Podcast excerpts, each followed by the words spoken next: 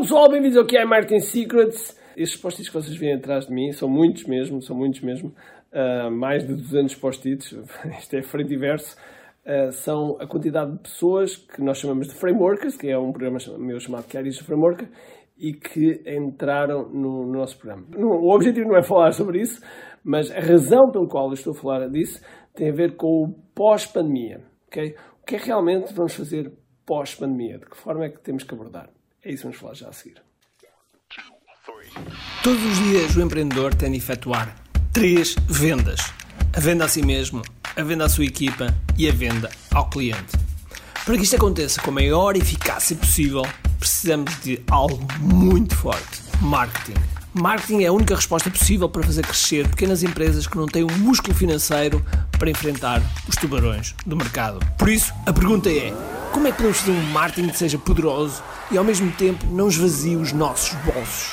O meu nome é Ricardo Teixeira, sou empreendedor há mais de duas décadas e um apaixonado por marketing. Todas as semanas procurei partilhar estratégias e táticas de marketing que procurem responder a esta pergunta.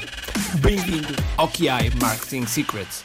Pois é, estes frameworks todos aqui, este pessoal aqui, mais de 200 neste momento, já somos para aí 600 ou 700, ou 700 empreendedores, uh, estamos a, a, lutar forte e muitos, muitos deles estão-se a tornar líderes nas áreas, nas áreas deles uh, e, e ajudar assim um, assim que isto carregar no play e nós formos em grande intensidade para fora das nossas casas, as coisas vão começar a acontecer. Mas para isso, deixem-me só explicar aqui mais um bocadinho. Para isso, há uma série de coisas que uh, vocês estão a ver aqui uma quantidade de livros, muitos livros. Estes livros todos aqui são estou, estou em, em fila a, a, ler, ok?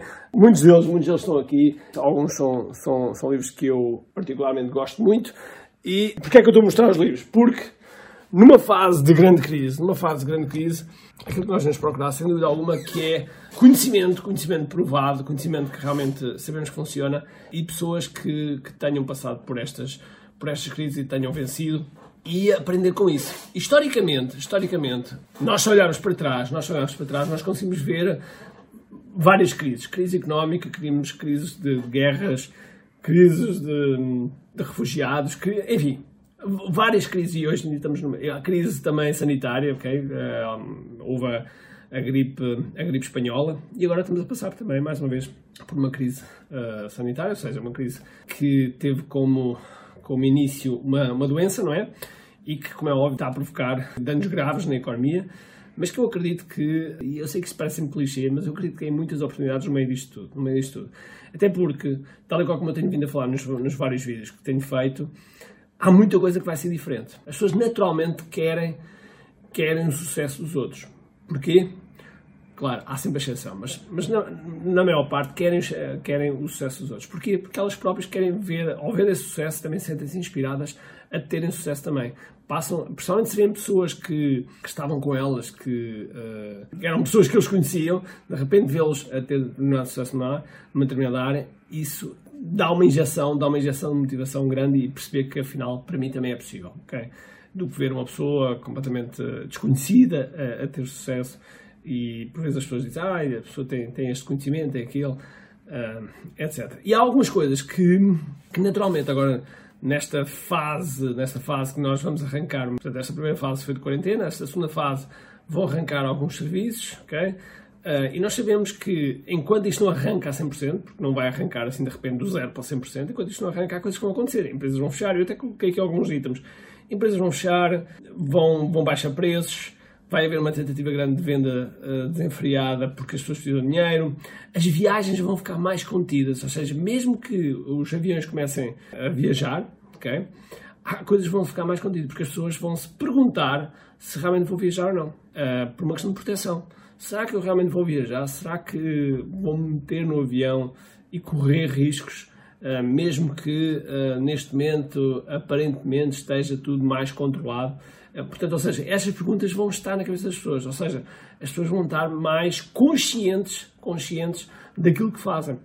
É óbvio que também vão estar mais gratas por poder sair de casa e começar a fazer coisas que estou um bocadinho vermelho, mas pronto a fazer coisas que até aqui era, não, não tinham possibilidade, não é? dada, dada a respectiva quarentena. Outra coisa que está a acontecer e que também não vai. Espero eu que também aprendam com isso, é sabe, voltou à telescola, voltou, portanto, aquilo que existia nos anos 70, 80, inícios dos anos 80, em que eu ainda assisti a alguma, ainda vi algumas aulas na, na, na televisão, que era uma coisa que, que acontecia, e também as aulas online, com interação online, e, e, isso é uma coisa nova que espero eu, espero eu que de alguma forma ajude a modificar alguns estándares do, do, do, ensino, do ensino público. Mas tudo isso, tudo isso está a provocar mudanças. Tudo isso está a provocar mudanças. Está a provocar mudanças na forma como nós abordamos as coisas, na forma como nós abordamos as compras, na forma como abordamos tudo, tudo o que se passa à, à, à nossa volta, nós abordamos já de forma diferente. Okay? E isto não vai ser passageiro já estamos a ver, já estamos a ver eventos que estavam programados para 2021 serem transferidos para 2023. Ora, é o caso das Jornadas da Juventude, que o Papa Francisco tinha programado para Portugal, para Lisboa, não é? penso eu, eh, era para 2021 e foi agora alterado para 2023, segundo as, eh, as notícias. Okay? 2021, eh, ou seja, é um, é um evento em 2021. Okay? Logo, há uma quantidade de, realmente de, de, grandes, de grandes eventos, de, de eventos que, que, eventualmente mexam com muita gente, que estão, que estão a ser adiados e alterados e, portanto, têm um impacto grande em muitas economias. Okay? Nas empresas que, que fazem mesmo isso, empresas que estão à volta também, e, portanto, se nós começarmos a ver, e outra coisa que, que estamos a ver ainda é as fronteiras dos países continuam ainda com muita restrição. E vai haver muita restrição durante ainda algum tempo. Logo, isso provoca, provoca atrasos, por exemplo, em entregas de encomendas, provoca atrasos em, em viagens, provoca mais uh, burocracia no meio, porque é preciso, como é óbvio, é preciso validar as pessoas que entram e saem. E tudo isto tem impacto. Tudo isto tem impacto. Ora, eu investi aqui 6 ou 7 minutos a falar um bocadinho das condições atuais e das condições que estão, que, que eu penso, na minha opinião, que vão, que vão acontecer que vão acontecer. Agora a pergunta que se põe é como é que nós olhamos para isso e tornamos isto uma, uma oportunidade. Porque eu, eu acabei agora uma chamada com um amigo meu que passou, ele é, é americano, e passou a crise de. que passou a crise do 11 de setembro e passou a crise de 2008. E ele estava a dizer que em ambas as situações, okay, onde a economia uh, crashou uh, praticamente, ele saiu mais forte, com mais dinheiro, saiu e não foi, uh, não foi ser oportunista ok? É, é, há uma diferença ser oportunista e aproveitar a oportunidade. São coisas diferentes, ok? É, não, ele começou a olhar. Ainda hoje, ainda hoje estava a falar com ele, e um negócio dele, que levou dos 0 aos 10 milhões no último ano e meio, ok? É eventos ao vivo, com pessoas, eventos ao vivo. E portanto, vocês podem pensar, ok, eventos ao vivo, tu estás a levar uma pancada do caneco. Pois é, se calhar ele vai ter uma das melhores, um dos melhores anos. Eh, em que ele teve que fazer um shift, teve que fazer uma, uma, uma alteração no, no, no, que refere aos eventos ao vivo e transformou os eventos ao vivo em eventos virtuais, com mais coisas, mas digamos que, que aproveitou, aproveitou esse efeito para melhorar todo um, um conjunto de coisas que as pessoas continuam a ter necessidade. Okay? Porque as necessidades das pessoas não desapareceram. As necessidades das pessoas não desapareceram. As necessidades das pessoas continuam cá. Okay? Toda a gente quer, ou muitas pessoas querem ainda jantar fora. Toda, muitas pessoas querem ir, ir ao cinema. Muitas pessoas querem viajar. Agora, o que se passa é que entre o querer e o fazer, mesmo no ambiente em que aparentemente estamos a voltar à normalidade, vai ser, vai ser mais desafiante. Porquê? Porque há uma quantidade de objeções que vai estar na cabeça. Logo, comecem a pensar como é que, como é que podem debelar com essas objeções. Se vocês já ver aqui em vários vídeos, quando nós estamos a fazer uma venda, há um conjunto de histórias que está na cabeça das pessoas. Há um conjunto de histórias que está na cabeça das pessoas. Ou seja, nós estamos, estamos permanentemente uh, a ter algumas histórias que, que nos estão a impedir de dar o passo de compra de algo que nós queremos. Okay? Porque quando não queremos, nós justificamos e, e, e é relativ, relativamente simples. Okay? Uh, mesmo assim, às vezes mudamos de opinião, uh, dependendo do outro lado. Mas uh, eu estou agora a pôr-nos pôr na posição em que nós estamos a vender. Okay? E as pessoas do outro lado têm um conjunto de histórias que já têm normalmente. Agora vão ter, vão ter para além dessas histórias, vão ter outras histórias adicionais. E que temos de alguma forma olhar para essas histórias e dar cabo, no bom, no bom sentido, dar cabo dessas objeções para que a compra uh, se efetue em algumas áreas vocês vão ter que pensar, vão ter que pensar na segurança, vão ter que pensar em coisas que realmente vão dar confiança à pessoa para poder utilizar, uh, utilizar ou comprar, ou seja o que for. Noutras áreas vai ser, vai ser a, a, se calhar a facilidade de chegar. De chegar, a, de chegar ao produto ou serviço. Dou-vos mais um exemplo. Eu ando à procura de, de, coisas para colocar nas fichas, nas fichas das, das, tomadas, para os meus filhos não colocarem lá os dedos, porque eles agora estão a andar, estão a começar a andar. Proteção dos, lá, dos bicos dos móveis.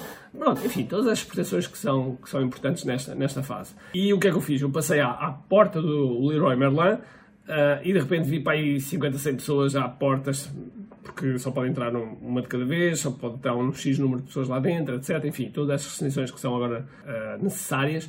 Mas está uma fila uh, grande atrás. E eu pensei, não fosse, eu vou, vou comprar online. Mas nós também sabemos que agora o, um, vou comprar online e, portanto, vou me dirigir ao online. Aquilo que eu queria era ir ao Leroy Merlin, ver fisicamente a peça, depois chegava a casa, contava as tomadas de sede e depois encomendava online. Este era, era o meu plano. Acontece que o plano foi alterado porque eu não, não, não ia esperar ali 3 ou 4 horas na fila, ou pelo menos não estava a apetecer esperar, até porque tinha outras coisas para fazer e, e, portanto decidi fazer isso. Ou seja, há um shift completo para, para o online. Mesmo as pessoas que não queriam online, há um shift completo online. Vou-vos dar mais outro exemplo.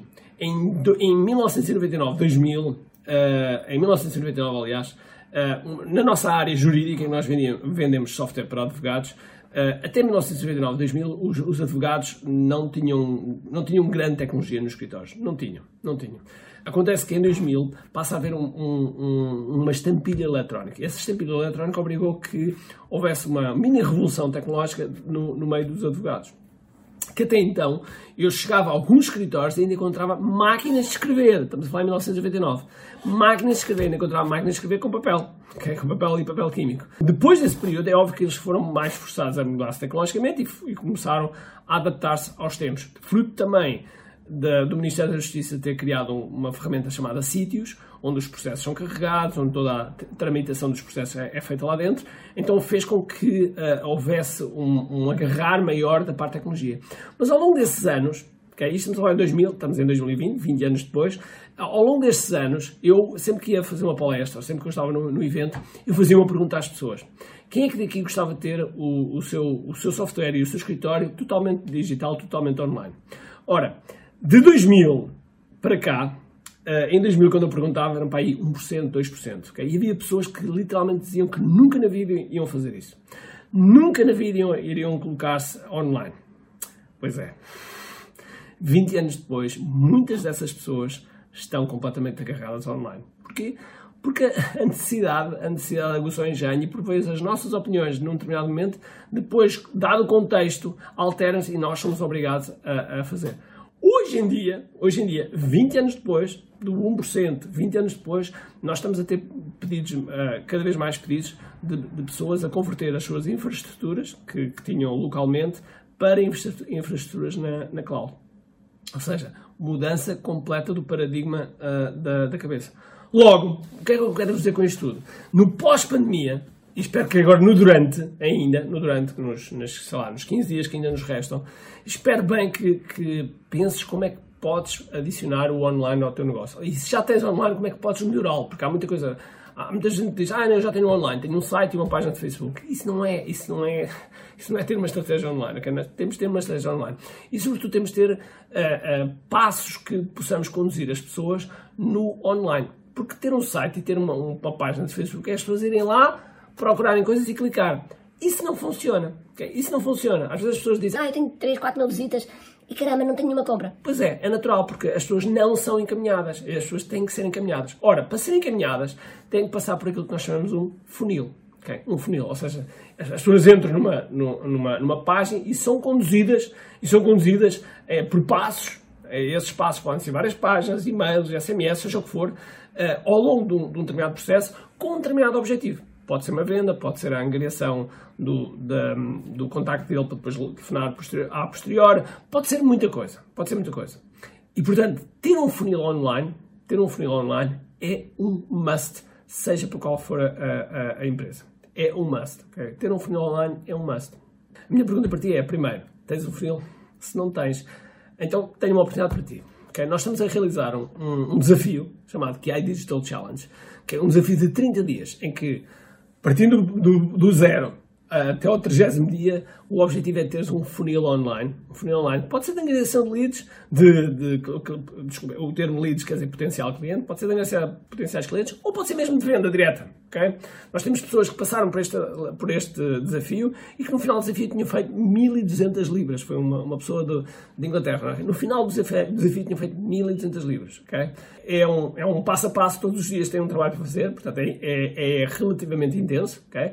porque tem que reservar todos os dias um tempo para, para, para isso, mas com, com, com sucesso. Com sucesso no final. Mesmo que, mesmo que não tenhas um funil online, a tua mente vai se expandir tanto que é impossível voltar ao tamanho original. Uh, e portanto tens tudo, tens tudo a ganhar, nada a perder. O segundo benefício deste desafio é teres a possibilidade de teres um, as bases para lançares um produto digital. Ora, pode ser que tenhas vendas produtos físicos, serviços presenciais, pode ser muita coisa, mas tu precisas de um produto digital no teu portfólio. Esta é a minha convicção desde, desde há uns anos. Precisas de um produto digital. Se tiveres um produto digital, estás a dormir e continuas a faturar okay? E estás a pagar ah, contas. Coisas que para muitos de vocês, calhar, agora é difícil, ok? É difícil. Por isso, uh, este desafio ajuda-te a fazer isso, ok?